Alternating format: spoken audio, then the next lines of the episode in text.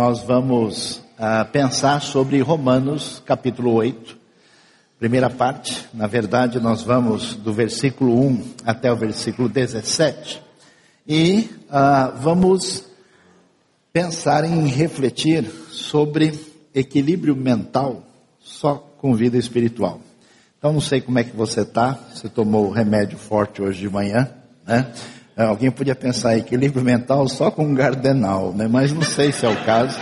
A gente vai refletir sobre o assunto, né? É, quem foi abençoado, levante a mão. Uh, vamos é, ver o texto da palavra de Deus e eu queria que você acompanhasse comigo em Romanos capítulo 8. A, a Bíblia diz o seguinte: Portanto, agora já não há condenação para os que estão em Cristo Jesus. Por quê?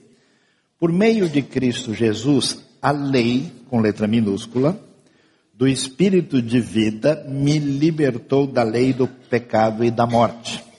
Porque aquilo que a lei fora incapaz de fazer por estar enfraquecida pela carne, Deus o fez enviando o seu próprio filho à semelhança do homem pecador como oferta pelo pecado, e assim condenou o pecado na carne, a fim de que as justas exigências da lei fossem plenamente satisfeitas em nós, que não vivemos segundo a carne, mas segundo o Espírito. Quem vive segundo a carne tem a mente voltada para o que a carne deseja, mas quem de acordo com o Espírito tem a mente voltada tem, quem é, vive de acordo com o Espírito tem a mente voltada para o que o Espírito deseja. A mentalidade da carne é inimiga de Deus, porque não se submete à lei de Deus, nem pode fazê-lo. Quem é dominado pela carne não pode agradar a Deus. Entretanto, vocês não estão sob o domínio da carne, mas do Espírito, se de fato o Espírito de Deus habita em vocês. E se alguém não tem o Espírito de Cristo, não pertence a Cristo. Mas se Cristo está em vocês, o corpo está morto por causa do pecado, mas o espírito está vivo por causa da justiça. E se o espírito daquele que ressuscitou Jesus dentre os mortos habita em vocês, aquele que ressuscitou a Cristo dentre os mortos também dará vida a seus corpos mortais por meio do seu espírito que habita em vocês. Portanto, irmãos, estamos em dívida, não para com a carne, para vivermos sujeitos a ela. Pois se vocês viverem de acordo com a carne, morrerão. Mas se pelo Espírito fizerem morrer os atos do corpo, viverão. Porque todos os que são guiados pelo Espírito de Deus são filhos de Deus. Pois vocês não receberam o Espírito que os escravize para novamente temer, mas receberam o Espírito que os adota como filhos, por meio do qual clamamos Abba, Pai. O próprio Espírito testemunha ao nosso Espírito e somos filhos de Deus. Se somos filhos, então somos herdeiros. Herdeiros de Deus e co-herdeiros com Cristo, se de fato participamos dos seus sofrimentos para que também participemos da sua glória. Vocês sabem que se alguém quer estar tá sintonizado com o ensinamento essencial que nós temos no Novo Testamento para nossa vida cristã, do ponto de vista da compreensão do que isso significa e da nossa caminhada, o livro de Romanos é fundamental. Se alguém não leu Romanos com atenção ainda, não pode ser considerado um cristão sério. Romanos, pelo menos, pelo menos, de 1 a 11 é fundamental para entender a doutrina bíblica fundamental que o Novo Testamento nos apresenta. E há um grande mistério aqui em Romanos, é que Romanos 8 vem depois de Romanos 7. Olha só a importância da aritmética para entender a escritura sagrada, amém, irmãos? Né? Mas isso é importante, porque a gente tem esse costume de soltar ah, um texto aqui, de mencionar, de citar um versículo solto, e o versículo não tem sentido se você não entender o que vem antes. Romanos divide-se em duas partes, Romanos, duas partes, Romanos de 1 a 11, depois de 12 a 16. E de 1 a 11, a gente tem uma divisão de 1 a 8 e depois de 9 a 11. E essa parte de 1 a 8 ainda é dividida entre, especialmente, de 1 a 5 e de 6 a 8. Até o capítulo 5, o apóstolo Paulo vai falar sobre a ira de Deus, o pecado humano, o que aconteceu com a salvação, o que significa essa salvação, explica a relação disso ah, com o entendimento equivocado sobre a relação entre justificação e lei, no capítulo 4. No capítulo 5, ele define claramente o que é essa salvação pela graça e pela fé. E do capítulo 6 a 8, ele fala como é que deve ser encaminhada a vida de quem já recebeu Jesus e quem tem Cristo na sua vida. E ele vai mencionar, se você prestar atenção, né? Ah, que a gente está morto para o pecado e está vivo em Cristo e agora tem uma relação diferente com a vida a nova que a gente recebe e a gente se torna servo da justiça. E no capítulo 7 ele menciona a situação do cristão perante a lei. E ele termina com uma palavra de crise acentuada. Na verdade, uma palavra de desespero profundo. Ele vai dizer, por exemplo, no versículo 24, antes de começar o capítulo 8, miserável homem que sou, quem me libertará do corpo sujeito a esta morte? Aí ele responde, graças a Deus por Jesus Cristo, nosso Senhor, de modo que com a mente eu próprio sou escravo da lei de Deus, mas com a carne da lei do pecado. Que coisa mais estranha é essa? Quando alguém recebe o Evangelho, e o Evangelho é a mensagem da graça e do perdão de Deus, que nos diz que nós não temos nada a oferecer para Deus, somos perdoados pelo seu amor incondicional, comprovado pela morte de Cristo Jesus em nosso lugar, que pagou o nosso pecado, e nós recebemos isso na nossa vida, e isso deve produzir uma transformação espiritual. Só que essa transformação espiritual não transforma você em boa gente no dia seguinte. Porque, não sei, já te falaram, você é muito mais complicado do que você imagina.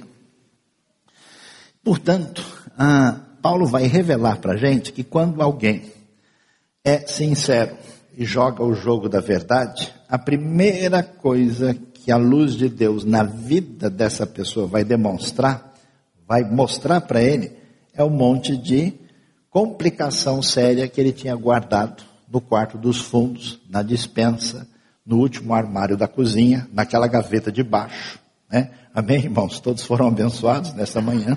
Que a gente vai encontrar uma série de questões que mostram nossa limitação, fragilidade, pecado, maldade, uma série de coisas. E por isso, a pessoa que em vez de seguir o caminho religioso comum, que é o caminho da gente achar que a gente é gente boa e tentar vender uma imagem falsa a nosso respeito e tentar fazer esse jogo de troca para com Deus que funciona ou com base no ritualismo ou com base no legalismo, esse caminho é um caminho psicologicamente problemático e espiritualmente muito ah, complicado. Ele diz que o verdadeiro indivíduo que encontra o Evangelho, ele entra em crise. Então, se você não ficou doido ainda, há um problema muito sério na sua vida. Por quê? Porque a crise é essa. Paulo vai dizer: olha, eu estou num problema. Eu sei qual é a vontade de Deus, eu encontro prazer na lei de Deus.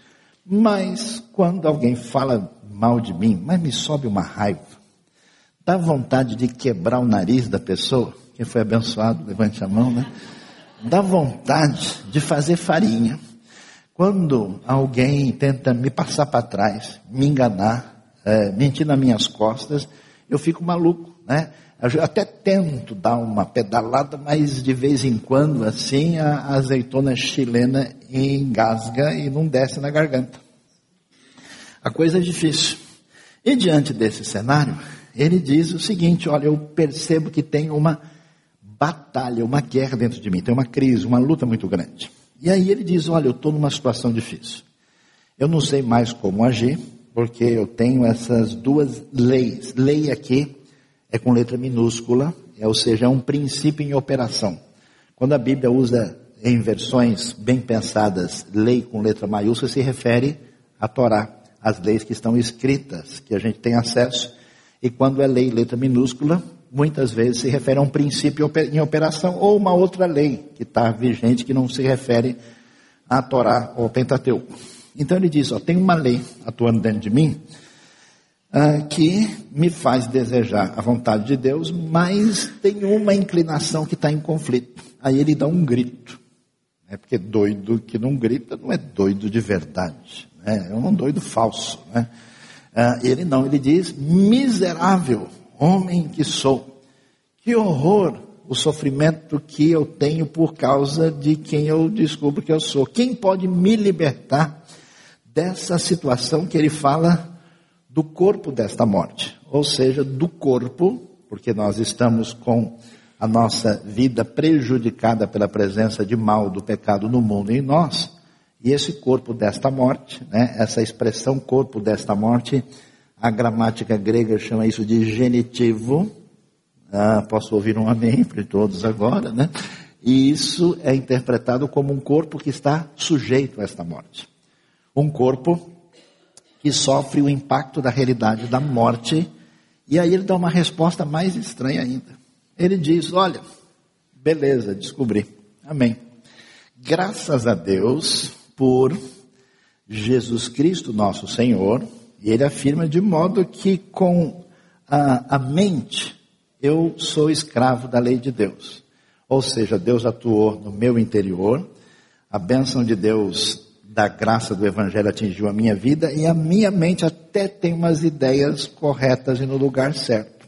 E graças a Deus que esse princípio está em operação, eu estou tranquilo. E graças a Deus que, é, enquanto isso, com a carne eu sou escravo da lei do pecado. Uau, que história estranha é essa? Que graças a Deus mais esquisito é esse? Ele diz, graças a Deus, porque eu sei que Deus tem o controle dessa situação, ele providenciou a bênção em Cristo, mas a luta continua. Enquanto não chegar a ressurreição, enquanto a redenção não for completa, eu não mereço confiança. O princípio da lei do pecado vai continuar atuando dentro de mim. Eu estou tentando caçar o leão lá fora, atirar, e ele está no meu quarto, debaixo da cama. Não vai pensar nisso de noite, hein? só agora. Eu tenho que enfrentar essa realidade. Isso é importante porque a noção objetiva sobre a nossa vida nos permite lidar com a realidade de fato. Se a gente acha, como eu percebo que muitos crentes pensam assim, que gente ruim é gente lá de fora, são pessoas que não vão à igreja, que não são evangélicos, e que as pessoas da igreja são lindas e maravilhosas e eles vivem felizes para sempre, a gente não vai entender a realidade. Por isso que, que crente é nhenhenhé. Tudo se ofende rapidinho. O sujeito lá faz qualquer coisa que o outro se incomoda, e, ah, porque eu estou chateado, eu estou ofendido, ele falou mal do meu nariz, né, diz que Subi eh, no Pão de Açúcar, avistei o Rio de Janeiro, subi no nariz do amigo, avistei o mundo inteiro e agora eu estou chateado com isso. Né? Por isso eu não brinco mais. Está cheio de gente, é, o dodói de Cristo, e qualquer coisa que sai fora do quadrado, ele diz como uma pessoa que se diz evangélico pode fazer isso. Leia o Novo Testamento. Pedro e Paulo pegaram firme. Paulo diz ao time que resistia ele na cara. Ou seja, nós temos uma grande batalha. E a pergunta é: para onde que a gente vai nessa grande batalha? Com a direção do Espírito na mente, no interior, no coração. Coração e mente estão integrados no pensamento bíblico e diante da realidade que a luta continua, e isso não é slogan político, é slogan de Romanos capítulo 7. Quando a gente quer saber a resposta, ela está no capítulo 8. Por isso que o capítulo 8 foi escrito. E aí, diante dessa crise do cenário, Paulo vai dar umas respostas interessantes para a gente. Ele começa a dizer coisas que a princípio não parecem tão significativas. E ele diz o que, portanto, mostrando a sequência em relação ao que foi falado no final do 7. Ele diz agora. Vocês devem saber que já não há condenação para os que estão em Cristo Jesus. Como é que a gente organiza a nossa vida? Preste atenção. Você é refém das suas ideias, do pensamento que está na sua cabeça, na direção que você dá na sua vida, pela maneira que você entende a realidade. Se você enche a sua cabeça de lixo, se você se torna refém dos seus maus pensamentos, se você acredita nas bobagens ideológicas multiplicadas por aí, e não alimenta a sua mente com as ideias de Deus, você vai ter problema, mais do que você precisa. Os que você já tem já são suficientes. Não aumente.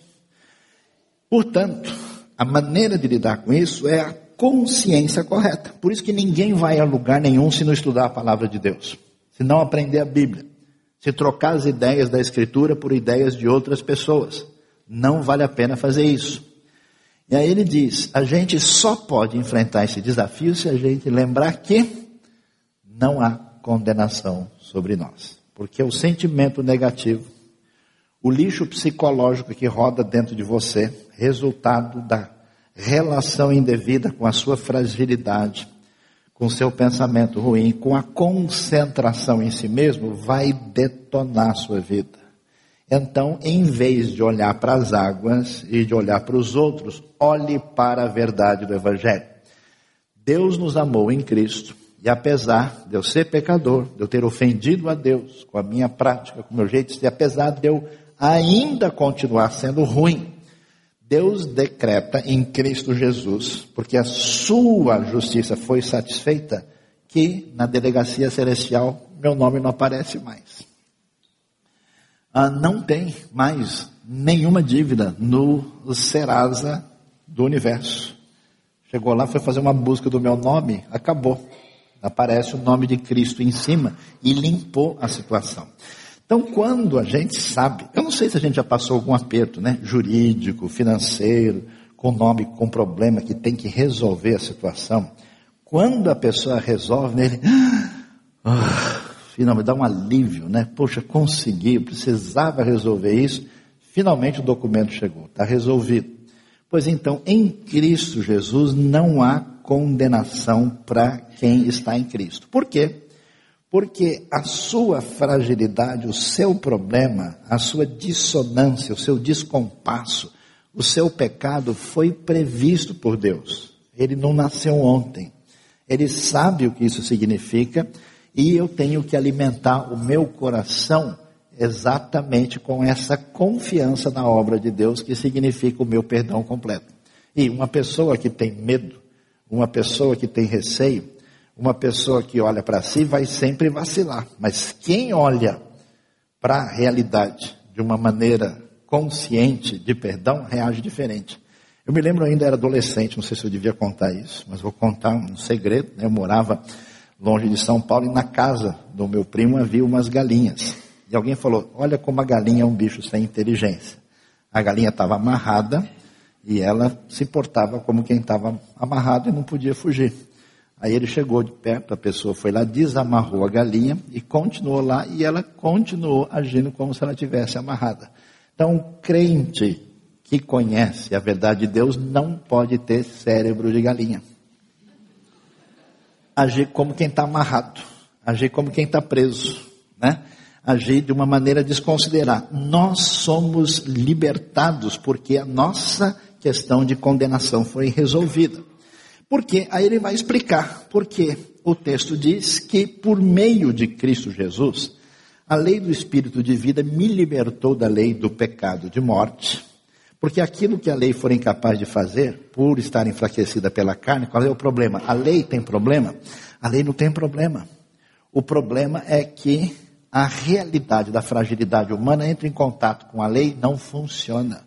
Enferruja, piora. Porque a lei apresenta o problema, mas não tem solução. Por isso que tem tanto crente negativo, com uma série de problemas na sua cabeça, porque ele recebe o evangelho pela metade ele deixa acirrado seus sentimentos de culpa, ele fica com sensação de fragilidade, de dificuldade, não bebe da graça, ele fica louco. Está cheio de gente dentro de igreja ficando doente psicologicamente porque ele não bebe do evangelho. Ele não entende a realidade. Ele tem uma ideia de um Deus mau, um Deus que o persegue, um Deus que o acusa, e ele tem um sentimento, por isso que as pessoas são tão reativas, por isso que as pessoas batem de frente, por isso que as pessoas se acusam com facilidade, porque ele não está feliz da vida, porque ele não é mais condenado. ele não sabe comemorar. Ele é uma pessoa em tensão, ele é o, a hidrelétrica de Cristo, está sempre no 220. Você põe a luz nele acende, até explode, né? O negócio é complicado. A lei não podia fazer isso, mas o que Deus enviou seu próprio filho, a semelhança do homem pecador, como oferta pelo pecado, resolvendo isso diante de Deus juridicamente e condenou de uma maneira a vencer de maneira plena o pecado na carne. E olha que coisa especial.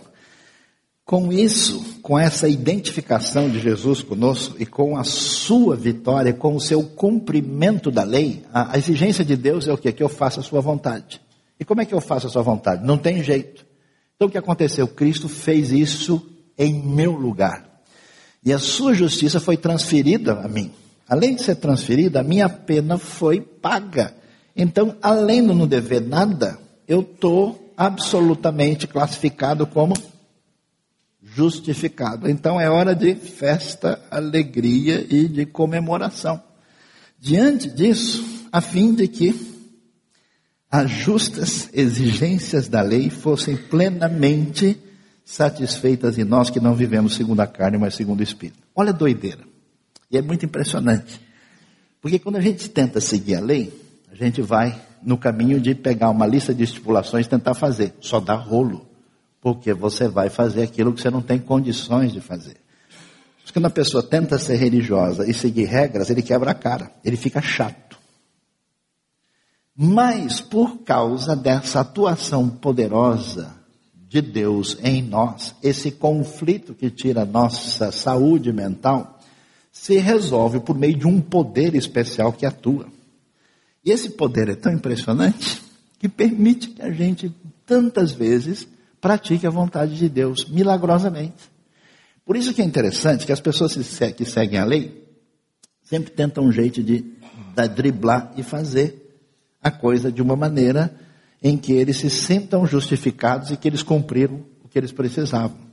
Quando a pessoa entende a libertação que existe, porque não há condenação, e se apropria do segundo elemento que Paulo menciona, que é o Espírito que age em nós, pelo Espírito, ele cumpre aquilo que é a vontade de Deus. Por isso que é interessante, tantas pessoas na história da fé, atingidas poderosas pelo Espírito de Deus, fizeram coisas que ninguém jamais faria pela lei. É gente que se vendeu como escravo para poder servir a Cristo nos lugares mais impressionantes possível. Gente que fez coisas, que agiu com altruísmo, com bondade muito superior à exigência da lei. Esse é o poder que a Bíblia diz que é o poder do Espírito de Deus. Por isso, ele vai dizer que a segunda coisa importante para a gente entender nesse conflito é que a gente precisa viver uma vida que Paulo chama de segundo o Espírito, na dependência do Espírito, na busca de Deus. E o que é viver segundo o Espírito? A gente nem sabe direito porque a Bíblia não tem fórmulas, não é H2SO4, né, peso 98, não tem essas coisas definidas especificamente. Não é assim. Ele vai dizer que tem gente que vive segundo a carne, a carne é a natureza pecaminosa humana, que tem a mente voltada para quem, para o que a carne deseja, mas quem vive de acordo com o Espírito tem a mente voltada para o que o Espírito deseja. A mentalidade da carne é morte, do espírito é vida e paz, da carne é inimiga de Deus, ela não se submete à lei de Deus, e quem é dominado pela carne não pode agradar a Deus. Mas vocês, que estão seguindo com Cristo, não estão da, debaixo do domínio da carne, mas do espírito, se é que o espírito de Deus habita em vocês. E se alguém não tem o espírito de Cristo, ele não pertence a Cristo. Ou seja, o que, que o texto quer dizer? Pessoal, o Espírito foi disponibilizado. Ele é dado a vocês pela graça. É, é, Gálatas fala isso. Escuta, vocês agora que começaram pelo Espírito de Deus, vocês receberam a fé como? Pela prática do legalismo ou foi pelo Espírito? O Espírito foi dado a nós. E o Espírito é um mistério. O Espírito age na nossa vida, no nosso coração. A gente deve quebrar essa resistência. Você se sente indigno às vezes, você se sente fraco, você se sente pecador e você indevidamente evita comunhão verdadeira com Deus. Meu querido, Deus ama você. Deus está atrás de você. Deus age com seu espírito. Você pisou na bola, Deus ainda está batendo na sua porta. Pode abrir, vai lá, não demora. Então, por causa disso, a gente tem que desenvolver uma coisa que significa dependência de Deus, sintonia espiritual, que se dá pela oração, pela leitura da Bíblia, pelo contato com Deus, pela confissão de pecados, pela relação misteriosa. Não tem assim um método X, faça isso e o Espírito responde. Não é um método de controle, não é um programa de computador. É uma vida sob o Espírito, que se baseia no poder do Espírito, se baseia na disponibilização do Espírito e se baseia no fato de que não existe condenação. Ah, sobre nós por causa de Cristo Jesus. E todo mundo que recebeu a Cristo, que creu de verdade, a Bíblia diz: o Espírito está agindo, está na sua vida. E mais alguém ainda pode ficar com dúvida, né? Ah, mas será que o Espírito está aqui mesmo? Se o Espírito está em vocês, o corpo está morto por causa do pecado. Ou seja, enquanto não chega a ressurreição, a nossa estrutura de limitação aqui, ela vai sempre manter a sua condição de limitação e de fragilidade, é o corpo inoperante para fazer. Corpo está morto quer dizer inoperante para obedecer à vontade de Deus. Você nunca vai ficar bom o suficiente para poder parar de vigiar a sua vida. Mas o Espírito está vivo por causa da justiça, a justiça atribuída a nós, a justiça vencida e dada a nós por Cristo. A pergunta que surge, mas será que o Espírito dá conta mesmo? Será que um sujeito que nem eu, com todos os seus problemas, dificuldades, com a minha instabilidade, com o meu desencontro, com a minha fraqueza, com as minhas manias, com os meus erros, com a minha rabugice, né? tudo isso, vai. Aí Paulo responde: Olha, quer, quer a ficha do Espírito? Quer dar uma olhada para ver se ele tem possibilidade de ajudar você? E ele diz: Olha, se o Espírito daquele que ressuscitou Jesus dentre os mortos? Simples assim. Esse espírito disponibilizado é o espírito que agiu na ressurreição, que fez a obra mais poderosa de toda a história, tirando Jesus da sepultura. Esse espírito que ressuscitou Jesus dentre os mortos se habita, aquele que ressuscitou a Cristo dentre os mortos também dará vida a seus corpos mortais por meio do espírito que habita em vocês. Portanto, irmãos, estão em dívida não para com a carne. Não é para ficar prestando atenção e dependendo e concentrando a mente e, envenenando em relação à carne. Isso a gente já, já sabe. Qual é o problema do nosso mundo civilizado de hoje? É um mundo descritivo, analítico, analisa e mostra os problemas. E daí? Sai para que lugar? Qual é a porta de saída? Não sei. Saber que a gente tem problema, a gente já sabe. A questão é a saída, e o texto bíblico diz, é a consciência dessa realidade, de não haver condenação e essa dependência do Espírito. E aí ele vai dizer: nós não devemos viver em dependência, né? não devemos nada à carne para ficarmos sujeitos a ela. E se vocês viverem de acordo com a carne, morrerão. Se vocês não entenderem essa realidade se entregarem a carne dizendo: olha, não tem jeito, não há esperança, eu creio em Deus, mas eu vou viver assim mesmo, esse é um caminho de morte. Mas se pelo Espírito fizerem morrer os atos do corpo, viverão.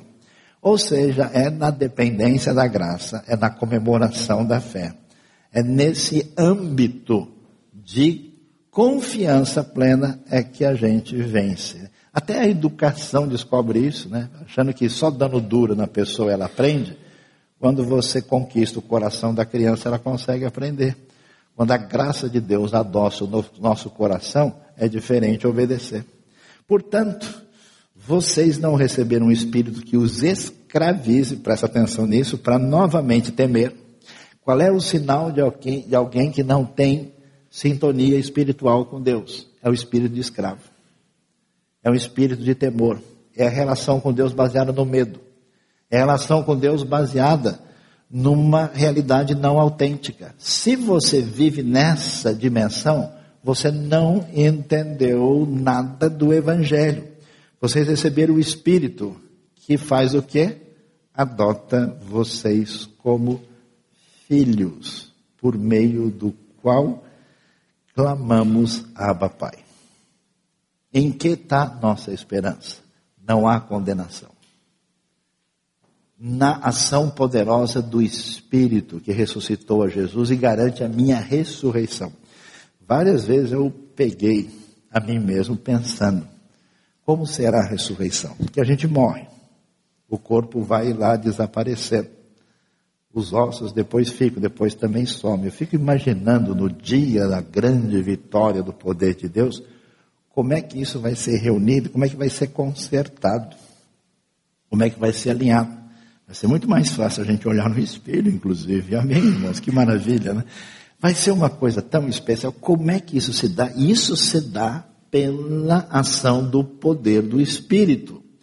E aí ele vai terminar dizendo que a terceira coisa em vista é quando a gente entende que a gente não teme e não é escravo mais, mas a gente tem condição de correr e pular no colo de Deus. E a gente sabe que Deus é Abba Pai. Nosso problema é a nossa maneira de lidar com os fantasmas criados na nossa cabeça. Esses fantasmas representam uma autoimagem destruída pela sensação negativa que a gente constrói por toda essa personalidade reativa que não entende o que significa aquilo que Cristo Jesus fez por nós. Muita gente entende que Deus é poderoso, Muita gente entende que Deus é grande, que Ele é o Criador, que Ele é o Senhor do universo, mas nada realmente significa mais do que entender que Deus é meu Pai. É o Deus que me recebe, que me aceita. E existe aí toda uma discussão sobre o significado, mas de modo geral, essa palavra Abba, ela tem no mínimo uma ideia de pai, num sentido de proximidade maior esse Espírito os adota como filhos por meio do qual clamamos Abba Pai. Posso perguntar uma coisa para vocês? Qual foi a última vez que você chamou Deus de Pai sentindo? A gente chama, né? Pai nosso, obrigado. O Pai. Né? Aliás, o pessoal ora tão confuso que fala, é, querido Jesus, muito obrigado ao Pai, o Jesus de Pai, o Pai de Filho, faz uma confusão familiar, troca o nome de todo mundo, está tudo certo, né? Falou em Deus, eu estou no meio. A coisa é complicada, mas é a, a sensação. Porque você chega num lugar, num ambiente, e quando você é estranho, você se sente estranho. Você chega num lugar, tal, você é convidado, mas você vai numa festa familiar, só você é de fora com aqueles famosos sorrisos amarelos. né? Tá, não, tudo bem, né? fica à vontade, mas à vontade tem duas notas de rodapé para explicar o que, que, é isso naquele lugar. Né? Ah, não, pode dizer, faz, quando você está na sua casa, né? mas você não pega o bife maior. Porque você olha assim, de repente, tal, você olha para um, olha para outro, espera o pessoal fechar os olhos na oração, abre para ver qual é o bife, onde é que ele está, né? olha direitinho. A gente tem que é, perceber essa realidade. E quando a gente entende que Deus é Pai e tem condição de clamar, a nossa relação com Deus é o caminho da gente alinhar essa confusão que toma conta da gente com a crise por causa da lei de Deus em conflito com a lei que faz guerra dentro de você, segundo o ensino de Paulo em Romanos 7. E aí ele vai terminar dizendo o seguinte: olha que coisa. O próprio Espírito testemunha ao nosso Espírito que somos filhos de Deus. Há uma consciência interna, há uma cura no coração de que Deus nos recebe. Nada tem mais poder na vida de uma pessoa como cristão de ter certeza que Deus o tem como filho de verdade. Essa autoconfiança espiritual é fundamental. Se a gente não entende isso, a gente vai caminhar em duas direções problemáticas. Uma é de desenvolvimento religioso, de seguir isso, seguir aquilo, dizer que isso é certo, é errado e montar, vamos dizer, tabelas religiosas. O outro caminho é entrar num ativismo maluco para se esquecer dos conflitos internos. Isso não produz uma comunidade saudável, para uma cidade melhor. E Paulo é muito legal, que ele acabou de gritar: socorro, que miserável homem que sou. E ele termina fazendo festa total. Eu, eu, o Espírito Consolador, comemorando aqui. Ele diz: se somos filhos, então somos herdeiros. Aliás, você está feliz, alegre porque Deus o recebe plenamente como filho? Então leia um pouco mais sobre filho. Filho significa herdeiro, herdeiro de Deus. Por causa de herança, o pessoal briga, a família se divide, o pessoal sai na faca. Você imagina a, doideira do que é ser herdeiro de Deus? Imagina o que significa essa herança na vida eterna. Lembra lá que os humildes, os mansos, herdarão a terra. Ainda estou tentando saber o que será isso no futuro. O pessoal está querendo herdar agora, mas na vida futura, que herança é essa? Está cheio de gente se preparando para a vida futura, para ter uma herança bem segura aqui. Mas qual é a herança que vai ser definitiva? Essa é a pergunta. Eu sou herdeiro de Deus, co-herdeiro com Cristo. Compramos terreno junto, eu e ele. Está vendo só? E se de fato participamos dos seus sofrimentos, para que também participemos da sua glória. Uma frase um pouco estranha, porque Paulo diz: caramba, é tão maravilhoso, recebemos né, aí a condição de estar tá livre da condenação. Temos o Espírito que ressuscitou Jesus dos mortos à nossa disposição e podemos, diante do Criador, do Senhor do universo, correr e abraçá-lo e ser recebido como pai, e eu clamo, Abba, pai, mas a vida é tão complicada, a vida é difícil, porque tem um problema de dentro e tem um problema de fora. E essa comunidade da fé pode comemorar muito? Eles estão sofrendo, como cristão, problemas de família, complicações pessoais, problemas de conflitos, dificuldades inesperadas. Será que a coisa está fora do controle? Ó, fique sabendo o seguinte: o texto vai dizer que se de fato somos participantes dos seus sofrimentos, ou seja, está reservado por Deus antecipadamente um estoque de sofrimento na sua vida. Amém, irmãos? Quem quer dar um testemunho aqui, né? Eu sofri bastante na minha vida. E durante alguns anos pelos quais eu passei, eu ficava me perguntando, mas por que é que Deus faz isso? Demorou bastante para eu entender, baixar o arquivo e instalar o software, porque eu não queria instalar toda hora, dava bug. Eu não queria aceitar esse negócio.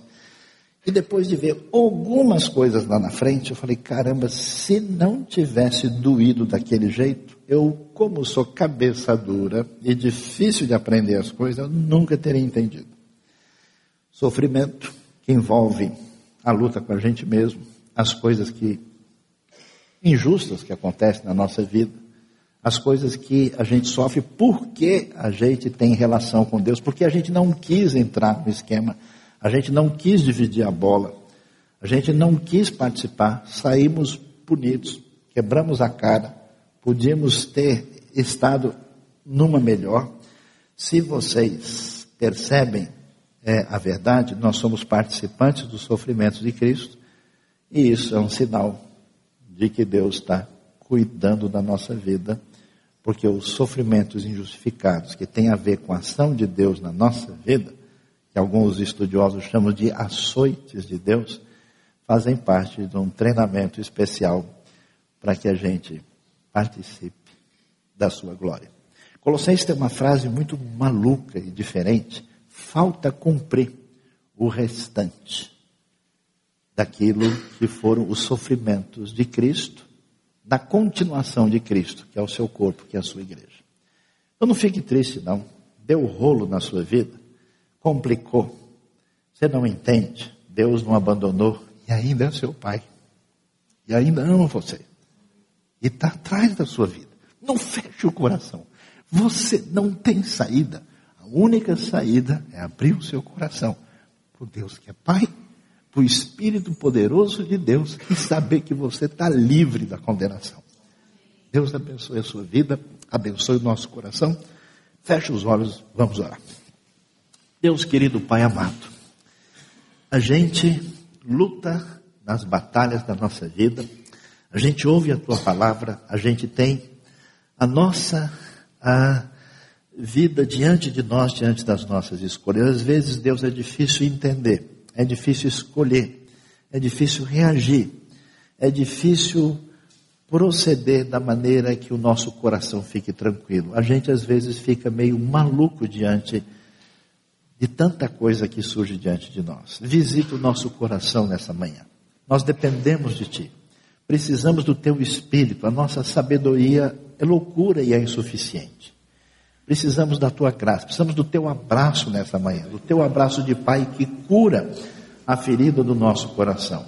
Precisamos, ó Deus, receber do teu Espírito aquela tranquilidade que estamos livres da condenação e que o Senhor conhece a nossa batalha interna e externa. Pedimos a ação do teu poder nesta manhã, no coração dos teus filhos queridos que o Senhor está procurando e correndo atrás deles há algum tempo. Visita poderosamente e ministra, Deus, do jeito que o Senhor somente, pelo Espírito, é capaz de ministrar. Nós te louvamos, te agradecemos e te bendizemos pelo teu cuidado estranho, especial, carinhoso e poderoso que o Senhor dispensa a nossa vida pelo poder que há em Cristo Jesus. Nome dele é que oramos. Amém.